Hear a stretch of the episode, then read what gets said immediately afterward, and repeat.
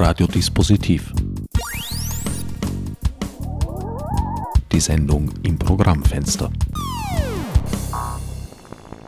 Willkommen bei Radiodispositiv. An den Mikrofonen begrüßen euch diesmal mein Studiogast Stefan Lüttgenau und der unvermeidliche Herbert Gnauer. Herr Lüttgenau, Sie sind von Ihrer Ausbildung her Historiker, genauer Zeithistoriker, haben sich mit Zeit- und Gegenwartsgeschichte beschäftigt, die Schwerpunkte Diplomatiegeschichte, NS-Geschichte, Holocaust und Geschichte der Restitutions- und Kompensationspolitiken. Sie sind seit der Gründung vor zehn Jahren Direktor der Foster Europe Stiftung, Foundation for Strong European Regions und als solcher ein Fürsprecher des Föderalismus. Wie führt der Weg von der Zeithistorik zum Föderalismus? Ja, schönen guten Tag, grüß Gott. Herzlichen Dank für die Einladung der Weg von der Geschichte zum Föderalismus, vielleicht der Weg vom äh, bewussten Staatsbürger zur Zeitgeschichte und vom bewussten Staatsbürger zum Föderalismus. Also das sind vielleicht zwei Ausprägungen der Auseinandersetzungen mit unserer Zeit, unserer Gesellschaft, der Politik, mit Europa. Und das kann man einmal tun als Zeithistoriker, das kann man aber als historisch ausgebildeter Mensch auch äh, in der Auseinandersetzung mit den Staatsordnungen tun. Und hier erscheint mir der Föderalismus sehr interessant. Kurz vielleicht zur Geschichte des Föderalismus. Sie haben gesprochen von verschiedenen Staatsformen. Darunter gab es im Lauf der Menschheitsgeschichte sicher auch die eine oder andere, die föderalistische Strukturen hatte. Ja, natürlich. Ähm, wobei ich mich nicht sonderlich mit der Geschichte des Föderalismus auseinandersetze, sondern ähm, mir anschaue, wie Föderalismen, wenn wir das im Plural sagen können, derzeit ausgestaltet werden, wie sie sich weiterentwickeln, äh, wo es Verbesserungsmöglichkeiten gibt, wo es vor allen Dingen eine Kluft gibt oder eine Disparität zwischen dem theoretischen Anspruch und der Verfassungsrealität und der Umsetzung von Verfassungsanspruch und Verfassungsrealität. Also da gibt es ein weites Feld der Betätigung. Aber föderale Ordnungen gibt es schon lange, scheinföderale Ordnungen gab es auch und gibt es auch heute. Wichtig ist es, glaube ich, geworden äh, in der Neuzeit, wichtig ist es geworden und für uns heute insbesondere wichtig innerhalb der Europäischen Union. Die europäischen Demokratien sind ja, glaube ich, so ziemlich alle auf einem föderalistischen Prinzip aufgebaut. Das glaube ich gar nicht. Also das klassische, der klassische Gegenentwurf zum, zum föderalen Konzept, wie es in der Schweiz grundgelegt wurde oder äh, existiert, wie es in Deutschland existiert, wie es in Österreich existiert, wie es in Belgien nach der Verfassungsreform existiert, ist der französische Zentralstaat, der aus der historischen Entwicklung über ein starkes Königtum sehr stark zentral schon immer organisiert war und heute noch sehr, sehr stark zentral organisiert ist. Es gibt so leichte Ausfranzungen am Brand. Das eine ist Korsika, äh, das andere sind die Departements Entremer, die gewisse Selbstständigkeiten haben, aber die natürlich auch eine enorme ökonomische Abhängigkeit vom Zentralstaat leben. Aber in Frankreich wird doch noch sehr stark äh, alles auch bis in den kleinsten Winkel in Paris entschieden. Wie schon angesprochen, Foster Europe wurde vor zehn Jahren, 2010, gegründet. Sie sind Gründungsdirektor. Wie kam es zu dieser Stiftung? Es gab einen Kontakt zwischen zwei, drei Personen, die alle aus einem gewissen, in der Schweiz würde man sagen, Bürgersinn heraus agieren und den neben ihrer sonstigen beruflichen Tätigkeit auch auch stark versuchen zu fördern und den in vielen Bereichen, vor allen Dingen auch in Österreich, vermissen. Und äh, in diesem Kreis wurde die Frage diskutiert, ob es nicht hilfreich wäre, den Föderalismus in Europa ein wenig äh, assistierend zu begleiten, also nicht eine Apologie des Föderalismus zu betreiben, aber doch zu schauen, wo sind äh, positive Ansätze in der Föderalismusentwicklung, äh, wie laufen Diskurse im Föderalismus, wo könnte man zu Verbesserungen beitragen. Äh, ein Gedanke, der durchaus aus dem, einem der innersten Konzepte des Föderalismus, dem sogenannten Wettbewerbsföderalismus entsteht, also dass man schaut, wo machen andere Dinge, gleichartige Dinge besser wo finden andere bessere Lösungen?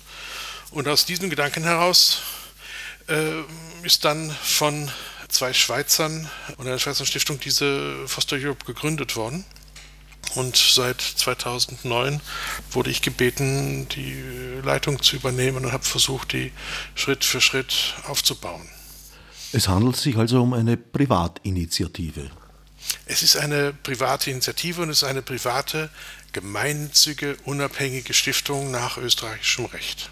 Inwieweit stehen Sie in Kontakt mit öffentlichen Stellen, Behörden, Regierungsinstitutionen in Österreich, aber auch in anderen Mitgliedsländern der EU, sowohl als auch auf EU-Ebene selber? Auf ganz unterschiedlichen Ebenen und, und Verfahren. Wir arbeiten auf zwei grundsätzlichen Ebenen. Das eine ist die äh, Auseinandersetzung mit dem Föderalismus in Europa und Österreich. Mm, da aber die Stiftung auch aufgrund ihres Sitzes im Burgenland auch eine gewisse Strahlwirkung äh, nach Südosteuropa entfalten soll, also in dem, was man allgemein den Donauraum bezeichnet, dort aber Föderalismus so gut wie nicht anzutreffen ist. Wir haben, wenn ich recht äh, sehe, äh, mit Ausnahme von Bosnien-Herzegowina nur Serbien, das äh, zumindest eine autonome Provinz mit der Vojvodina hat und äh, den Autonomiestatus und die Geschichte des Autonomiestatus von Kosovo kennen wir. Äh, nachdem diesem Raum mit Föderalismus als Konzept kaum zu arbeiten ist, äh, weil einfach die Grundlagen dazu fehlen, sowohl staatsrechtlich als auch in der öffentlichen Debatte, haben wir uns entschlossen, in diesem Bereich sehr stark mit der Stärkung von Zivilgesellschaft und hier vor allen Dingen Stärkung von struktureller, also verankerter Partizipation, Teilhabe von Zivilgesellschaft an europäischen Prozessen zu arbeiten. Und das führt dazu, dass wir natürlich sehr stark äh, immer wieder mit Ministerien, Regierungen, Kommunen zusammenarbeiten im gesamten Donauraum. Das reicht von Odessa in der Ukraine und Moldawien über den gesamten Donauraum rauf bis nach Baden-Württemberg. Wir haben in der äh, Landesregierung Baden-Württemberg einen starken Partner, der die Konzepte, die wir versuchen voranzutreiben, teilt und äh, teilweise äh, unterstützt. Und auch in Österreich arbeiten wir immer wieder mit, mit staatlichen Stellen zusammen in der Auseinandersetzung um einen besseren Föderalismus oder in der Auseinandersetzung um eine bessere europäische, hier vor allen Dingen Kohäsions- und, und Regionalpolitik. Auf europäischer Ebene arbeiten wir natürlich dann mit der EU-Kommission zusammen, die die europäische Regional- und Kohäsionspolitik ja äh, führt mit dem Europäischen Parlament, das das kontrollieren soll, hier vor allem mit dem Regionalkomitee. Und dann mit dem Rat der Regionen, also dem Vertretungsorgan der Regionen in der Europäischen Union, dem ADR, der, der beratende, konsultative Funktionen hat. Wie weit haben Sie da beratende Funktionen? Äh, nicht anders als jeder andere äh, Lobbyist, vielleicht mit Startschwierigkeiten, weil Zivilgesellschaft weder finanziell noch personell so ausgestattet ist wie eine gute Lobbyagentur. Also es geht darum, dass man äh, Argumente bringt, das Gespräch sucht, auch das Vertrauen gewinnt. Ich halte Vertrauen für ein zentrales Asset in, in jeder politischen Beziehung das Vertrauen gewinnt, dass man ein konstruktiver Partner sein will, auch wenn man vielleicht andere Ansätze hat und dann das überzeugende Argument hat. Zwei Wege sind es, abgesehen jetzt vom Kontakt mit anderen Institutionen, die Sie bestreiten, die Förderung eines europäischen Diskurses zum Föderalismus, die Vermittlung und die politische Bildung. In dem Zusammenhang gibt es auch regelmäßig Veranstaltungen. Ja, ähm, ich halte es für ganz wesentlich, dass äh, die Diskurse zum Föderalismus äh, öffentlich geführt werden und nicht hinter verschlossenen Türen. Und wir haben in Österreich insbesondere das Problem, dass es bessert sich langsam, aber wir kennen das Ringen um das Amtsgeheimnis und, und die Strukturen, die ein gelebter oder gelernter Österreicher in Österreich kennenlernt äh, im politischen Alltag. Es war uns ein Anliegen, diesen Diskurs zu Föderalismus zumindest teilweise hinter den Vorhängen äh, hervorzuholen. Und so haben wir zum einen jährlich eine Konferenz zum Status des Föderalismus in Österreich, die sich auseinandersetzt mit aktuellen Fragen des Föderalismus in Österreich und auch äh, europäische Themen aufgreift und so versucht also ein wenig den österreichischen Diskurs für Österreich, aber auch Europa transparenter zu machen und, und einsehbarer zu machen und umgekehrt äh, europäische Diskurse nach Österreich zu holen und vorzustellen. Politische Bildung ist dabei ein ganz ein wesentlicher Teil und ein, ein großes, großes Problem in Österreich. Transparenz ist also auch bei Ihnen ein großes Thema. Naja, da haben Sie sich sozusagen ein Entwicklungsgebiet als Sitz der Foundation gesucht. Österreich ist, glaube ich, das einzige und letzte Land in Europa, das das Amtsgeheimnis in der Verfassung stehen hat. Ja, das, das kann sein, das kann ich nicht überprüfen, das weiß ich nicht.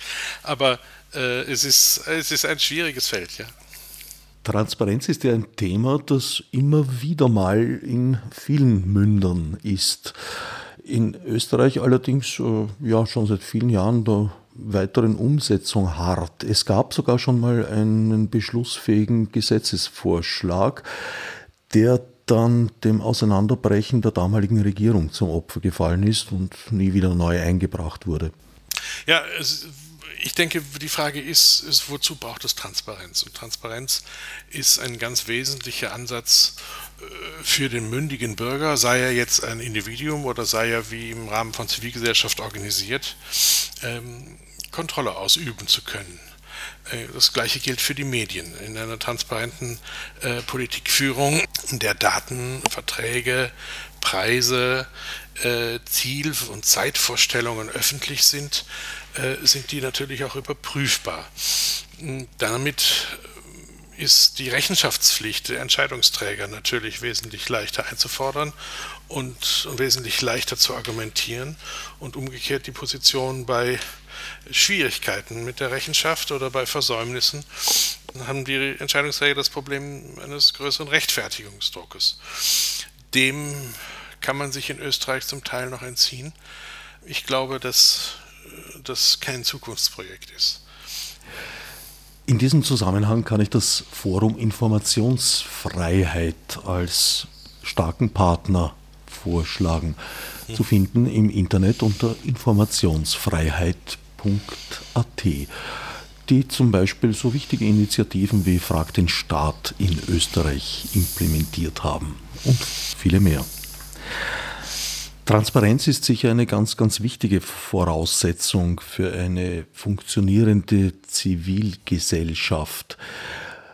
Ohne Information über die Tätigkeit einer öffentlichen Hand ist da wohl schwer etwas weiterzubringen. Wenn wir von Föderalismus und Regionen reden, wie kleinteilig stellen Sie sich das vor? Sie beschäftigen sich mehr mit dem Föderalismus auf EU-Ebene als mit dem innerstaatlichen. Ja, wobei wir natürlich auch die österreichische Föderalismusdebatte begleiten.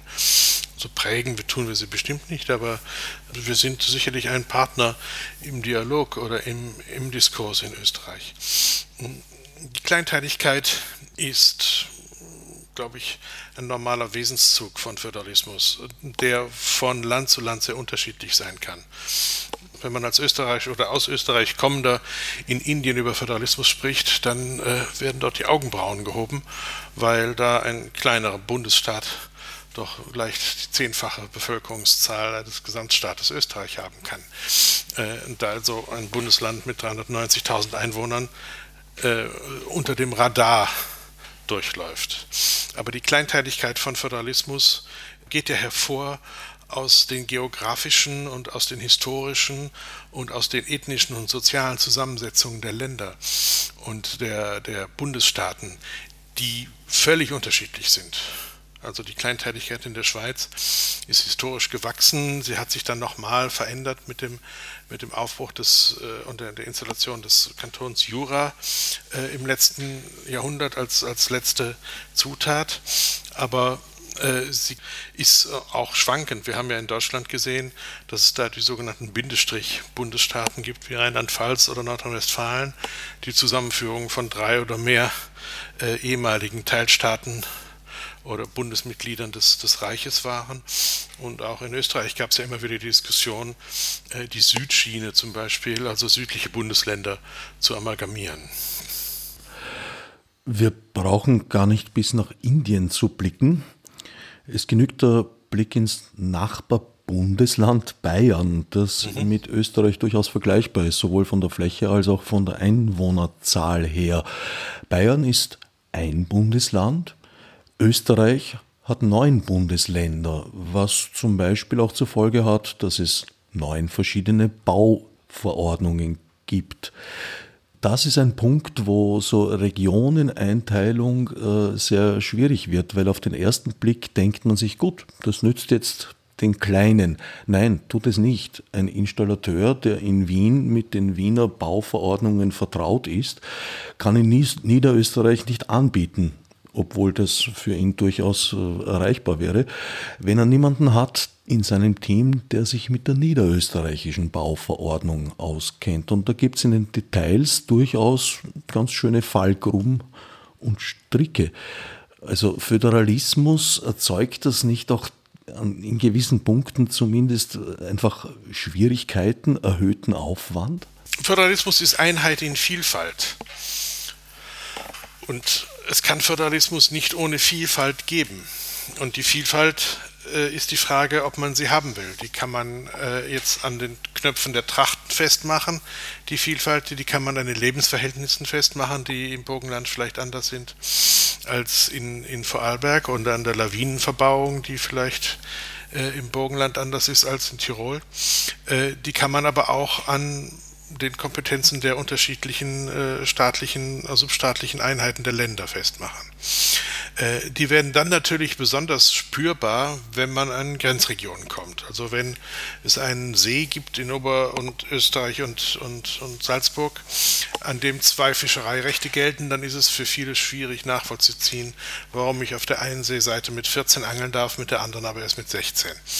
Ähm, das ist ein Opfer, das der Föderalismus, das die Vielfalt verlangt. Äh, sonst haben wir nur Einheit und keine Vielfalt. Ähm, ich glaube, dass es durchaus möglich ist, beide Bauordnungen zu kennen oder vielleicht sollte auch noch die, eine die Bauordnung des Bogenlands kennen, soweit sie nicht die, die Wiener nachvollzieht. Und dann kann man in allen drei Ländern anbieten. Das ist äh, dem, der Vielfalt geschuldet. Das ist sicherlich eine Tatsache, die da ist. Grundsätzlich ist Föderalismus nicht unbedingt ein Mehr an Bürokratie, äh, sondern eine, ein Herunterbrechen Demokratie, die näher an den Bürger rückt. Und das ist ein ganz wesentliches Asset. Wie nah sind wir mit unseren Verwaltungen, wie nah sind wir mit unseren politischen Entscheidungen äh, am Bürger? Wie weit hat der Bürger durch die zusätzliche Ebene der parlamentarischen Kontrolle und der Wahl die Möglichkeit, äh, aktiv in die Entscheidungen einzugreifen? Wie weit gibt es neben der normalen Gewaltenteilung im demokratischen Staat zwischen Exekutive, Legislative und Judikatur auch noch die vertikale Trennung in der, in der Exekutive, in äh, bundesstaatliche und Länderexekutive. Äh, ich glaube, das sind ganz entscheidende Vorteile. Da kann man dann mit äh, unterschiedlichen Bauordnungen leben, die teilweise natürlich auch eine, eine Begründung haben, teilweise aber auch nur historisch gewachsen sind. Das wahrscheinlich provokantere Beispiel wäre die Struktur der Krankenhäuser zum Beispiel. Ja, ich glaube, der Föderalismusdiskurs und die Frage des Gelingens von, von Einheit in Vielfalt hängt auch davon ab, ob die Akteure äh, in der Lage sind, Bund und Länder und natürlich auch Kommunen, sich auf gemeinsame Staatsziele zu einigen und diese zu verfolgen. Wenn das nicht gelingt, dann haben wir in Hainburg und fünf Kilometer weiter in Kitzee Krankenhäuser, die teilweise parallel Dinge anbieten und die ganz zentrale, wichtige Arbeitgeber in den jeweiligen Kleinräumen sind. Also das ist nicht dem Föderalismus geschuldet, sondern es ist der mangelhaften Koordination und Absprache der Akteure geschuldet. Ja, aber man könnte es auch einordnen unter historisch so gewachsen und nun ja, niemand will gern als derjenige dastehen, der ein Krankenhaus schließt. Das ist aus Sicht eines Landespolitikers durchaus nachvollziehbar, aber in föderalistischen Strukturen äußerst schwer zu lösen. Ja, wie gesagt, wenn man sich auf gemeinsame Pläne und Staatsziele einigen kann und, und äh, eine, eine vernünftige Trennung der Aufgaben und Ausführungen macht, dann äh, ist so eine Koordination zwischen den Ländern durchaus möglich. Kann natürlich immer wieder zu solchen Beispielen kommen. Solche Beispiele wird es immer wieder geben, dass gerade in den Grenzräumen, siehe Fischerei, siehe äh, Gesundheitsversorgung, solche Dinge, Versorgung, solche Dinge äh, auftreten. Das ist sicherlich äh, ein zentraler Aspekt von Föderalismus, den man, den man in Kauf nehmen muss. Auch eine gewisse Kleinstaatlichkeit äh, ist, ist da drin, wobei äh, ich nicht sicher bin, dass die Provinzialität besser bekämpft wird, wenn man das in die Hauptstadt verschiebt, die vielleicht nicht weniger provinziell ist. Wie wäre die Sicherstellung dieses gemeinsamen Interesses eventuell strukturell zu regeln? Ich glaube, die Geschichte des letzten Jahres, und damit meine ich jetzt die Geschichte von Covid und allem, was damit zusammenhängt, also eigentlich eh das gesamte Leben, ist ja nicht zuletzt auch eine Geschichte, dass eben weil so viele Player am Tisch gesessen sind, zum Teil berechtigte Partikularinteressen vehement vertreten wurden und dadurch eine Entwicklung verhindert, behindert zumindest wurde. Ja, äh, in Deutschland hat es gerade, glaube ich, gestern der Ministerpräsident von Baden-Württemberg, der sich im März wieder zur Wahl stellt, Kretschmann, gesagt, wir werden nach der Pandemie uns unbedingt zusammensetzen müssen und eine Fehleranalyse machen müssen. Ähm, ich glaube, sie hat ganz deutliche Schwächen aufgezeigt, vor allen Dingen in der Verwaltung, vor allen Dingen in Frage der Digitalisierung und äh, dem reibungslosen Zusammenarbeiten der verschiedenen Ebenen.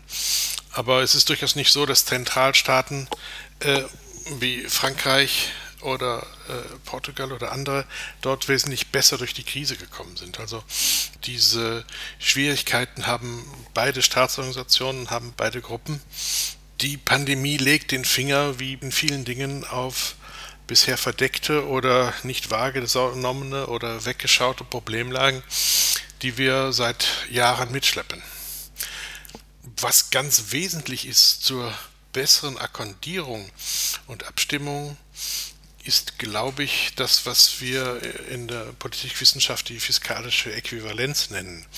Das heißt also das Zusammenführen von Einnahmen und Ausgabenverantwortung wenn ich die Ausgaben, die ich im Teilstaat, im Bundesland äh, mache, zu verantworten habe, auch einnahmenseitig, dann muss ich wesentlich anders argumentieren, als wenn ich sie mir vom Bund zugeführt bekomme, ohne dafür direkt Rechenschaft zu haben.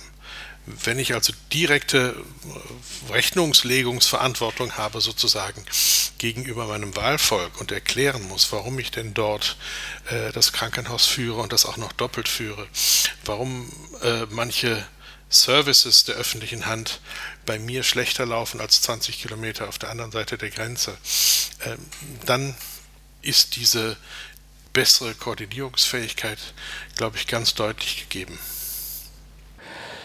Sie haben vorher bei der Definition der Region den Begriff der Ethnie verwendet. Ist das nicht in unseren Tagen eigentlich ein nostalgischer Begriff? Gibt es das noch? Ja, in verschiedenen Formen und, und äh, Stärken glaube ich schon. Also es gibt ja so fünf grundsätzliche äh, Begründungen für den, für den Föderalismus und, und eine ist die sogenannte ethnisch-soziale. Also das heißt, äh, das Streben einer Gruppe nach größerer und eigenständiger Gestaltungsmöglichkeit auf der subnationalen Ebene. Wir haben so etwas nicht in Reihenform, sondern vermischt mit anderen, anderen Aspekten, zum Beispiel in Katalonien, wo es heißt, und im Baskenland, ihr versteht uns nicht. Wir sind eine eigene Ethnie, wir sind ein eigenes Volk und wollen das auch staatsrechtlich begründen.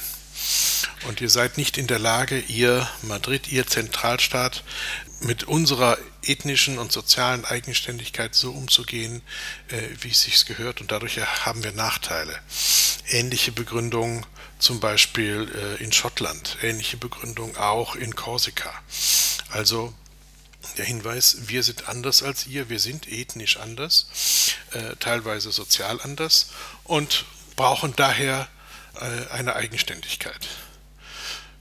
Das gibt es insbesondere in Afrika, wo wir große multiethnische Staaten haben, wie zum Beispiel Nigeria, wie Äthiopien, die föderal organisiert sind und die über die föderale Organisation solche ethnischen Konflikte auffangen können und lösen können. Das gibt es zum Beispiel auch in Kanada mit den Quebecers, also den, der französischsprachigen Region Quebec, die äh, große Reibereien hatte äh, in den 60er, 70er Jahren mit dem, mit dem kanadischen Bundesstaat und dem kanadischen Zentralstaat. Also äh, die Ethnie ist nicht verschwunden und wir sehen es auch in, in Europa, wenn wir nach Bosnien-Herzegowina schauen. Das ist ein, ein in Dayton künstlich geschaffener föderaler Staat mit Kantonen wo sich an den Ethnien äh, zwischen der Republik Srpska und Bosnien-Herzegowina äh, die Geister scheiden. Und äh, das ist natürlich auch überdeckt und, und vermischt mit einer ganzen Reihe von Interessen, Partikularinteressen, ökonomischen Interessen, sozialen Interessen, aber die Ethnie ist nicht, nicht herauszufiltern. Und in ganz milder Form finden wir das auch in Österreich. Wir haben das sogenannte föderale Paradox. Das heißt, die Mehrheit der Österreicher, in Deutschland ist es nicht viel anders, wünscht sich starke Koordination auf der Bundesebene und eine stärkere Zuständigkeit der jeweiligen Länder und hat eine starke Identifikation mit den Ländern. Also man ist, wenn man in Wien ist, auch nach 20 Jahren noch Kärntner oder Steirer und stellt das auch heraus und freut sich an den Gesprächspartner am, an der Sprachfärbung zu erkennen und wenn es ein heimatlicher ist, dann ist es positiv besetzt. Also diese, diese feine Ausgliederung von Regionalität ist auch in Österreich erkennbar und der Wechsel äh, ist ein, ein ganz entscheidender, eine entscheidende Grenze, Mentalitätsgrenze der Arlberg äh, und, und Tirol. Äh, sind auch entsprechende Sonderfälle immer innerhalb der innerösterreichischen äh, Debatte und, und des, des, der, auch der volkstümlichen Wahrnehmung des anderen. Ja, wobei das immer natürlich eine Frage der Position ist. Also ich habe mal eine Zeit in der Schweiz gelebt und habe dort mit Erstaunen festgestellt, dass für viele Schweizer, weil sie es halt vom Skiurlaub her kannten, Vorarlberg als das Paradebundesland von Österreich gilt und so sind die Österreicher nun mal. Wohingegen aus Wiener Sicht die Vorarlberger Bevölkerung ja eher schon den Schweizern zugerechnet wird.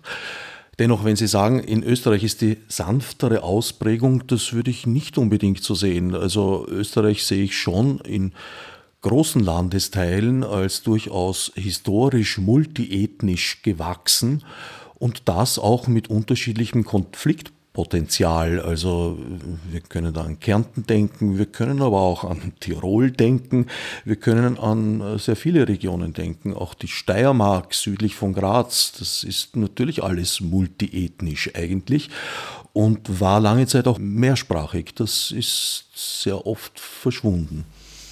Ja, das ist noch ein zusätzlicher Aspekt, also zum, zum Kolorit der unterschiedlichen Länder beiträgt der multiethnische Aspekt. Wir, ich lebe im Burgenland und arbeite im Burgenland.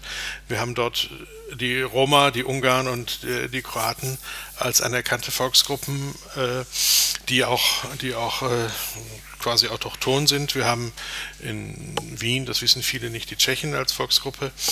Ähm, und wir haben natürlich äh, die, die äh, Slowenen äh, in, in Kärnten und in der Steiermark äh, mit großer historischer Tradition. Also die Grenzen äh, waren ja durchaus äh, durchdringbar, permeabel und, und es gibt äh, äh, deutsches und äh, slowenisches jeweils jenseits der Grenze.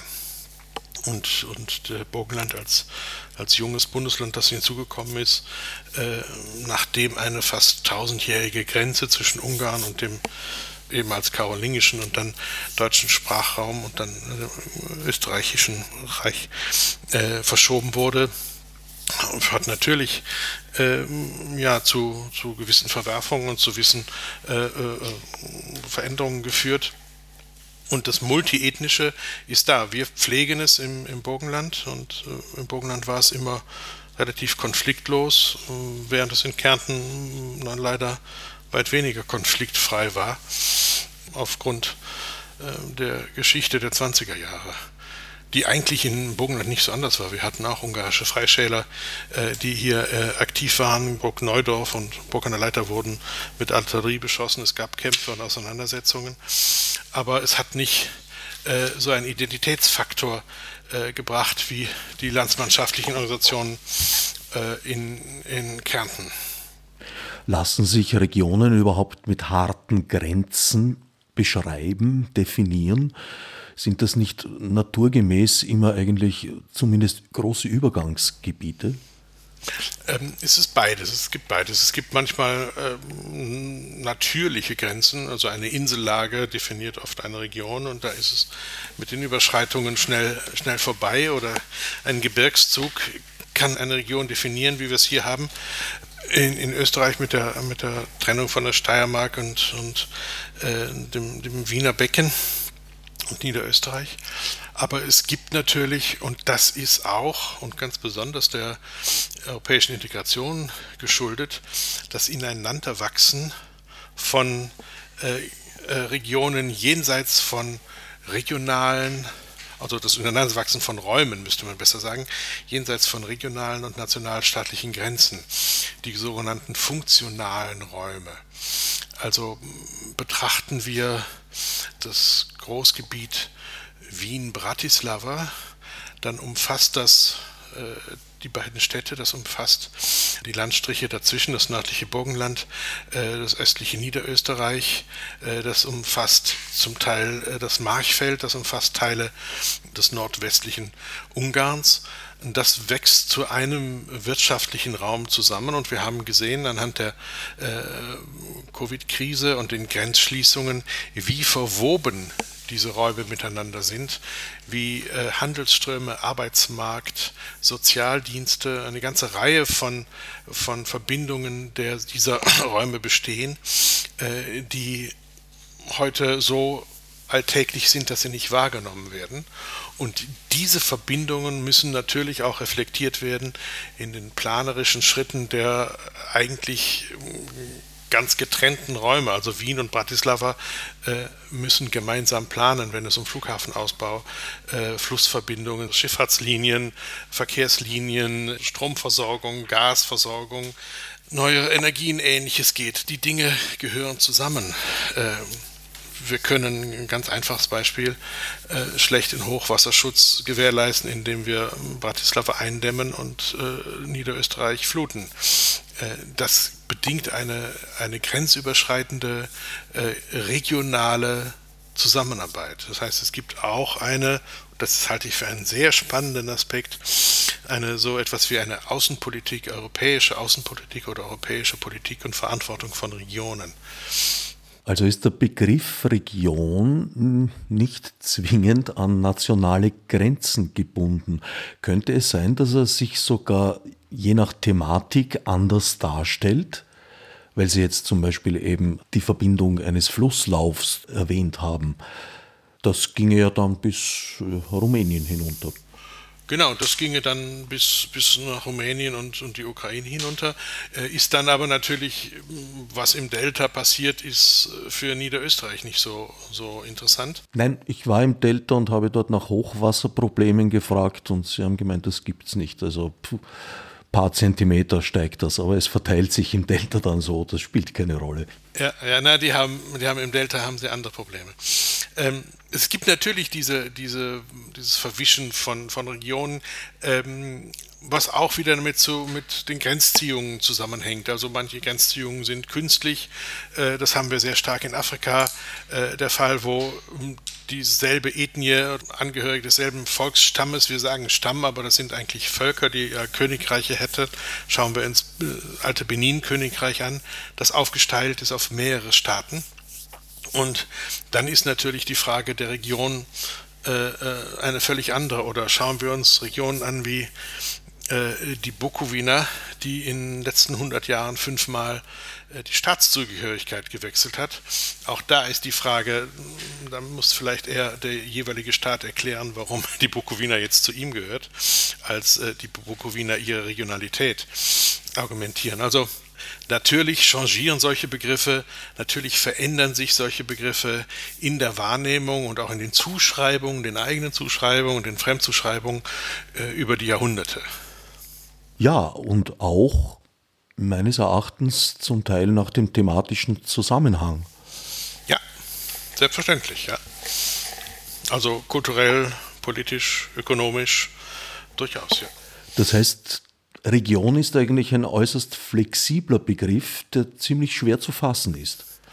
Das würde ich nicht sagen, sondern es ist einfach äh, äh, nicht, nicht komplett statisch per se. Äh, ich glaube, dass das Land Tirol äh, durchaus eine Identität hat und auch eine gefestigte Identität und Position hat äh, auch wenn es den Gebietsverlust mit Südtirol hatte, auch wenn es mal zu Bayern gehört hat und dann nicht zu Bayern gehört hat, auch wenn es mal eigenständig war und dann habsburgisch wurde, Tirol ist durchaus etwas, was man greifen kann. Aber gerade in Tirol sehe ich gerade eine heftige Positionsänderung, die ziemlich überraschend eingetreten ist.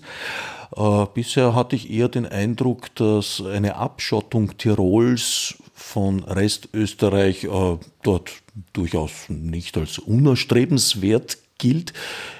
Im Augenblick äh, gehen die Wogen hoch, weil genau das diskutiert wird.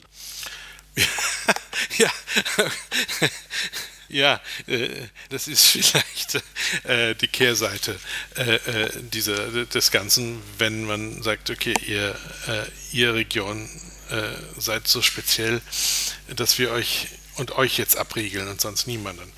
Äh, das ist aber eine, eine Debatte, die uns, glaube ich, hier rausführt aus dem, aus dem föderalen Kontext und wirklich, wirklich eines, ein, ein Sonderformat ist. Das gebe ich zu. Einige Sendungen wert eigentlich aber ich bin zu wenig Experte in dieser Thematik. Aber ich werde meine Tiroler Freundinnen und Freunde noch länger, glaube ich, mit Fragen belästigen müssen, bis ich das verstanden habe. Wir sind zu wenig Tiroler einfach.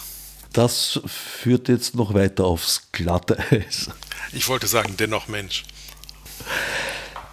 Der Donauraum ist da bereits durchgeklungen. Der spielt ja, wenn ich recht verstanden habe, eine ganz besondere Rolle in Ihrem Denken und ja. Handeln.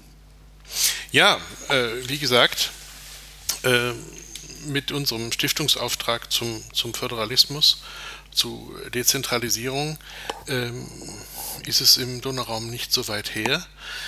Ähm, aber der Donauraum wird ganz wesentlich geprägt als äh, jüngerer Teil der Europäischen Union mit den Beitritten 2004 und 2007 und den Beitrittskandidaten, die wir haben im Donauraum, ähm, als ein Bereich, der sehr stark in seiner Entwicklung geprägt wird von der europäischen Regional- und Kohäsionspolitik.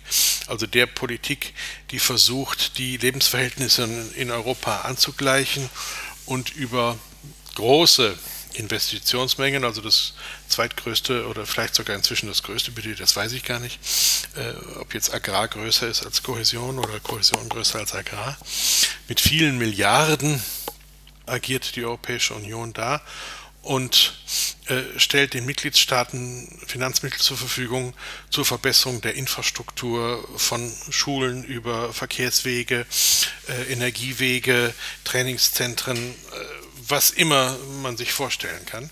Und das führt ja zu ganz enormen Veränderungen. Wer Portugal 1978 gesehen hat und Portugal heute sieht, der sieht den Unterschied in der Erschließung des Landes oder auch Griechenland mit Hilfe von Kohäsionsmitteln. Also die Europäische Union stellt Mittel zur Verfügung, die ganz stark in die Lebenswirklichkeit der Bürgerinnen und Bürger eingreifen. Aber gleichzeitig ist für viele von uns die europäische Regionalpolitik oder die Kohäsionspolitik kaum greifbar und einer Kontrolle oder einer Beteiligung entzogen. So dass unser Ansatz war, versuchen wir bestimmte zentrale Prozesse der europäischen Kohäsionspolitik stärker partizipativ zu organisieren, also hier eine strukturelle Einbindung von Zivilgesellschaft in die Entscheidungen, in die Planungen, in die Konzeptionen von Kohäsionspolitik einzuführen. Und diesen Ansatz wir, verfolgen wir seit 2009 und arbeiten konstant daran, in den letzten zwei Jahren verstärkt, auch über die strukturelle Einbindung von Jugend und Jugendlichen, also Personen unter 30, äh, diese für Fragen der Kohäsionspolitik und der Rückwirkung dieser Politik auf ihre Lebenswirklichkeiten zu erwärmen und umgekehrt äh, die Strukturen der Kohäsionspolitik aufnahmefähiger und sensibler zu machen für Anliegen der Jugend, für die sie ja eigentlich arbeitet. Denn der Hafen, der heute geplant wird, ist in zehn Jahren fertig. Und der Jugendliche, der heute 20 ist oder 15 ist, macht vielleicht in der Verwaltung dieses Hafens Karriere.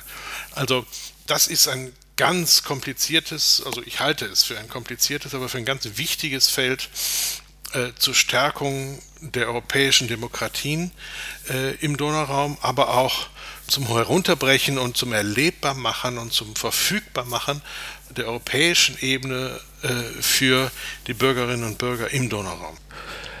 Ein historischer Schmelztiegel des Donauraums, nicht nur, aber auch, ist natürlich die Region Wien.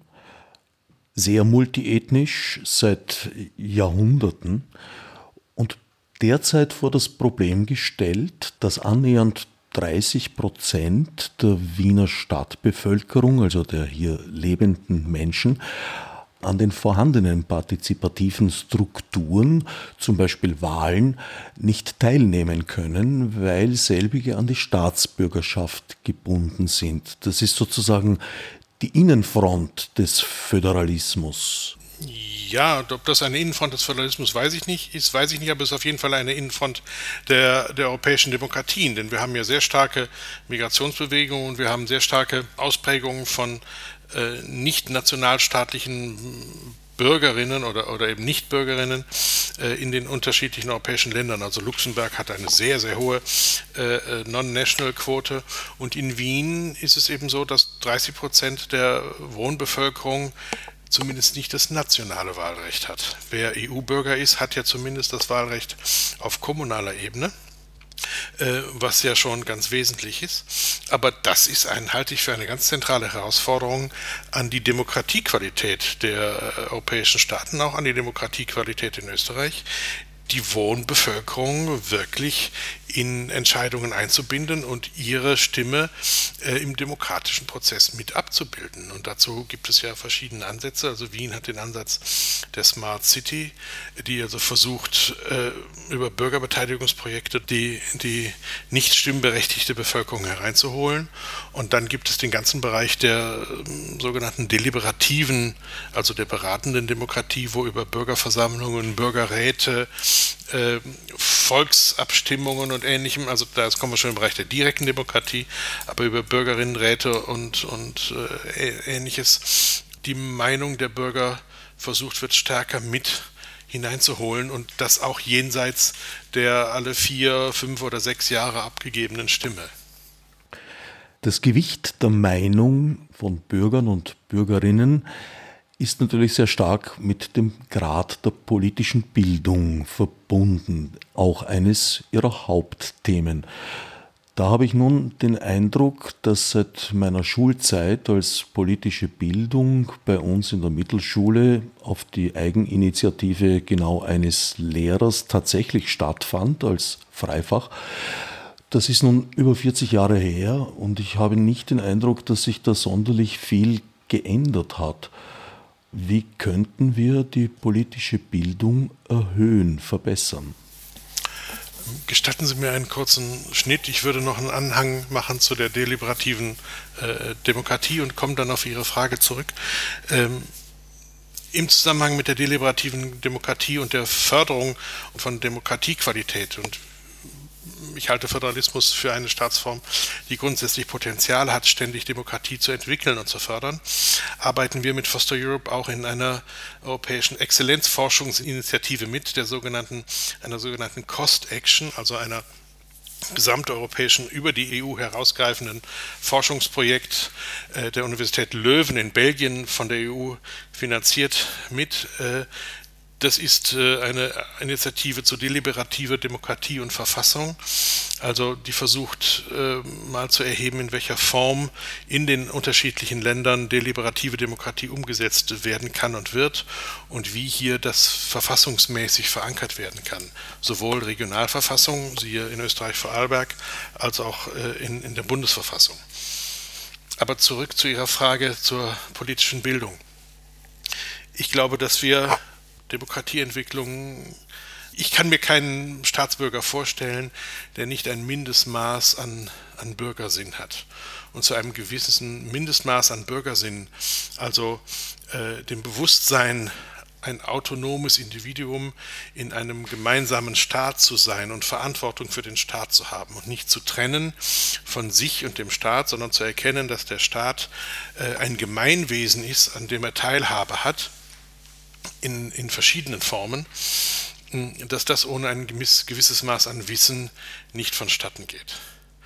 Dazu braucht es politische Bildung. Äh, politische Bildung ist in Österreich fast ein brachliegendes Feld. Ich arbeite in einer ganzen Reihe von EU-finanzierten Projekten, unter anderem auch in der politischen Bildung mit Jugendlichen, äh, grenzüberschreitend mit Kommunen und, und äh, Partnern der gesamten Europäischen Union, vom Baltikum äh, bis nach äh, Bulgarien hinein. Und es ist mir immer wieder vorgekommen, dass Maturanten in Österreich überhaupt keine Vorstellung haben, was die Kompetenzen der Europäischen Kommission sind, was die Kommission überhaupt ist. Und dann begegnet man der Frage einer, einer Maturantin, haben nicht eigentlich die meisten Staaten eine Regierung? Das ist kein Fundament, auf dem man äh, bewusste Bürgerentscheidungen äh, aufbauen kann.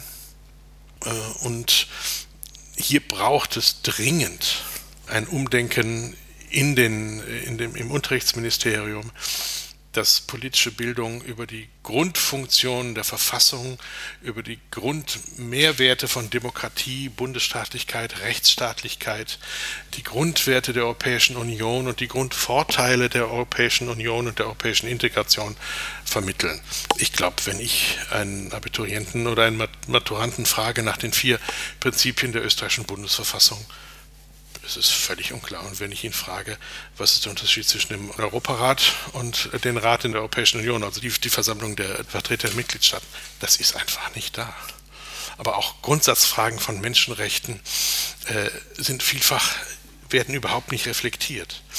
Das fördert natürlich oder ist hilfreich äh, gewissen Politikstilen, aber ich würde mir wünschen, kämen wir von diesen Politikstilen in Österreich weg und äh, hin zu stärkerem äh, staatlichem äh, Wissen und, und, Bewusstsein.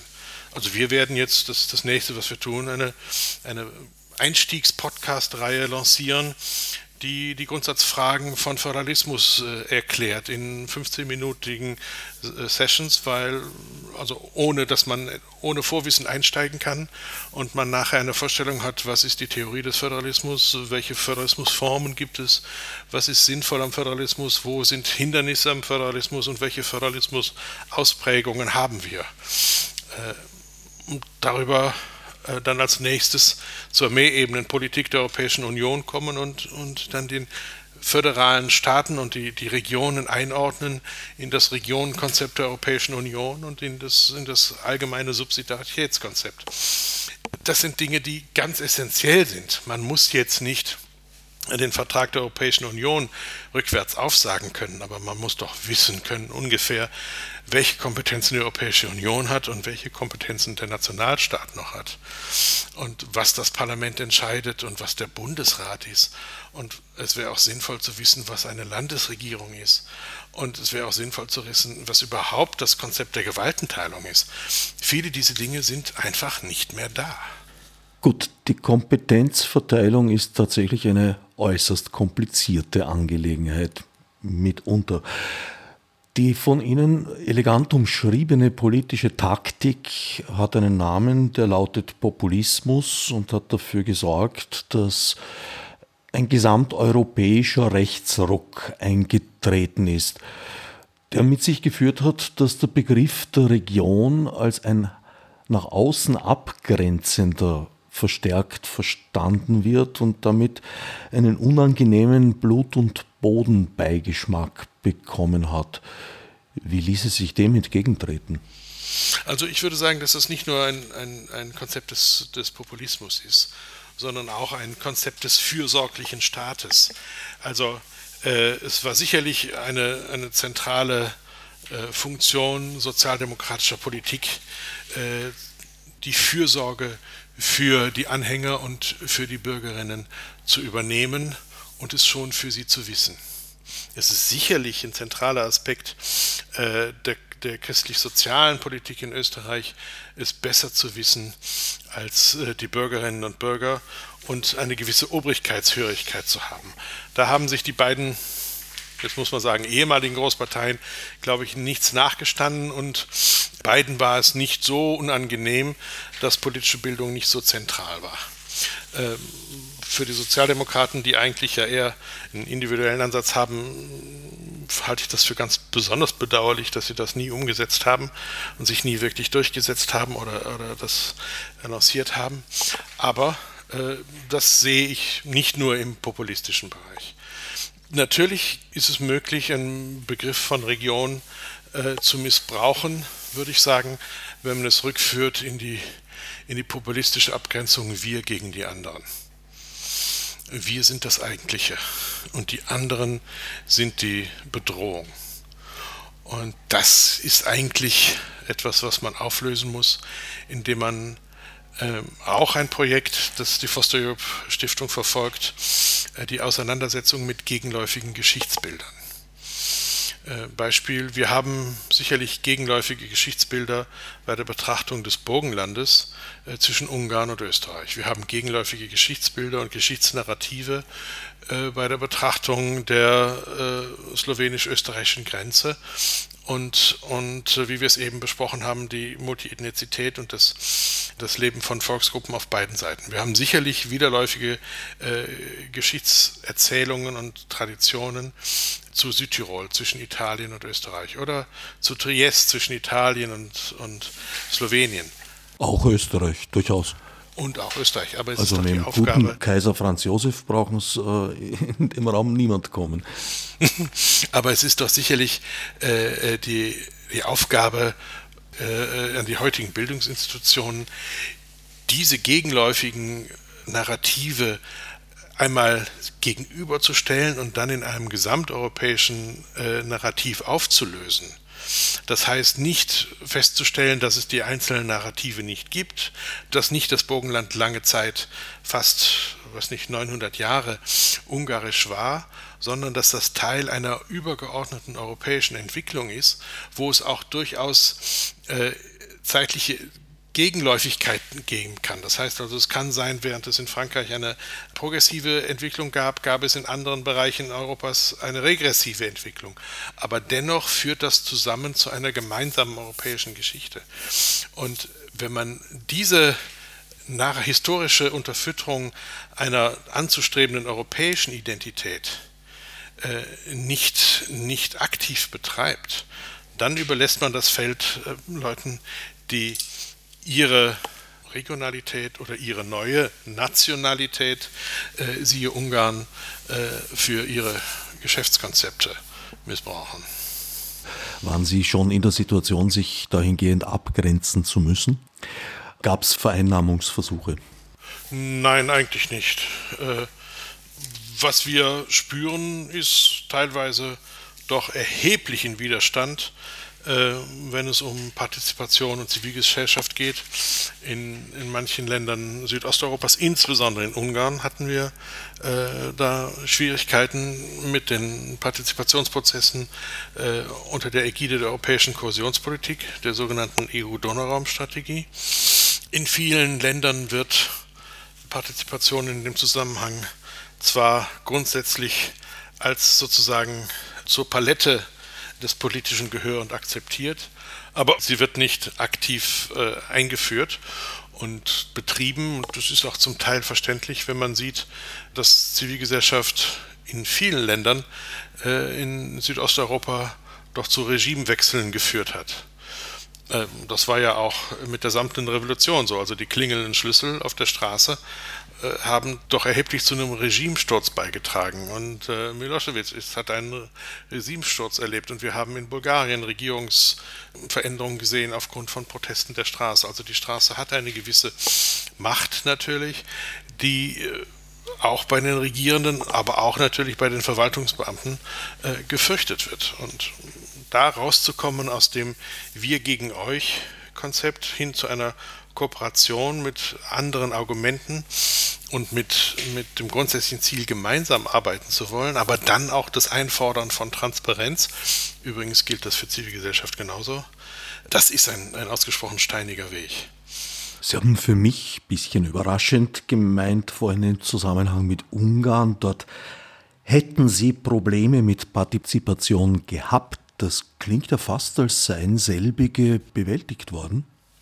Nein, der Anlassfall ist entfallen. Der Anlassfall ist entfallen. Ich würde nicht glauben, dass es die Situation sich jetzt wesentlich verbessern würde. Allerdings war es so, dass aufgrund von, von starker Unterstützung äh, aus einer ganzen Reihe von Mitgliedstaaten der Europäischen Union sich Ungarn doch äh, dann eines Besseren besonnen hat und wir so ganz ungestört dann am Ende arbeiten konnten und man einen klassischen gesichtswahrenden Kompromiss von ungarischer Seite äh, gefunden hat. Aber ich sehe die Situation der Zivilgesellschaft in Ungarn ausgesprochen schwierig an. Es gibt ein paar Nischen, es gibt zum Beispiel eine ganze Reihe von ökologisch orientierten NGOs, die sehr gute Gesprächsbasis im Parlament haben, äh, wo es regelmäßigen Austausch und regelmäßige Treffen gibt, zum Beispiel zu äh, biologischem Landbau und ähnlichem. Das scheint sehr gut zu funktionieren. In anderen Teilen ist die äh, kritische Zivilgesellschaft einfach nicht mehr existent. Wir nähern uns leider dem Ende der Sendezeit. Das ist, glaube ich, der richtige Zeitpunkt, um auf die Gretchenfrage zu kommen. Wo läge aus Ihrer Sicht der große Vorteil eines starken Föderalismus? Der große Vorteil eines starken Föderalismus, äh, wenn er denn richtig, wenn er richtig angewandt wird, also vielleicht eines, eines gut praktizierten Föderalismus stärker als oder besser als eines, eines starken, ist in der, sehe ich in der größeren Bürgernähe, die er erreichen kann, und sehe ich in der zusätzlichen demokratischen Kontrolle die er dem Bürger gibt. Und so er denn eine gewisse Wettbewerbsmöglichkeit hat, sehe ich darin, dass wir, nehmen wir das Beispiel Österreich, neun Spielfelder haben, um bestimmte Politikbereiche, die Länderzuständigkeit sind, neun Spielfelder haben, auf denen wir sehen können, wer es am besten denn anwendet. Am besten im Sinne von äh, Ergebnisse für den Bürger zu erzielen und das ressourcenschonend zu machen. Äh, also kostengünstig zu machen, beziehungsweise auch ökologisch, äh, also in einer Gesamtrechnung, in einer ökologischen Gesamtrechnung, das sinnvoll äh, zu tun. Das sind, glaube ich, Aspekte, die ein Föderalismus liefern kann, wenn er richtig angewendet wird. Wer sich über die Tätigkeit der Foster Europe Stiftung informieren möchte, kann das im Internet tun unter foster-europe.org wo es auch etliche Publikationen, teils zum Download, teils auch zum Erwerb angeboten gibt. Ich danke Stefan Lütt genau, Gründungsdirektor der Foster Europe Stiftung, für den Besuch im Studio und allen anderen für geliehenes Gehör. Als Nef Marburg mit Monesi. Fichtes Obsidruitar.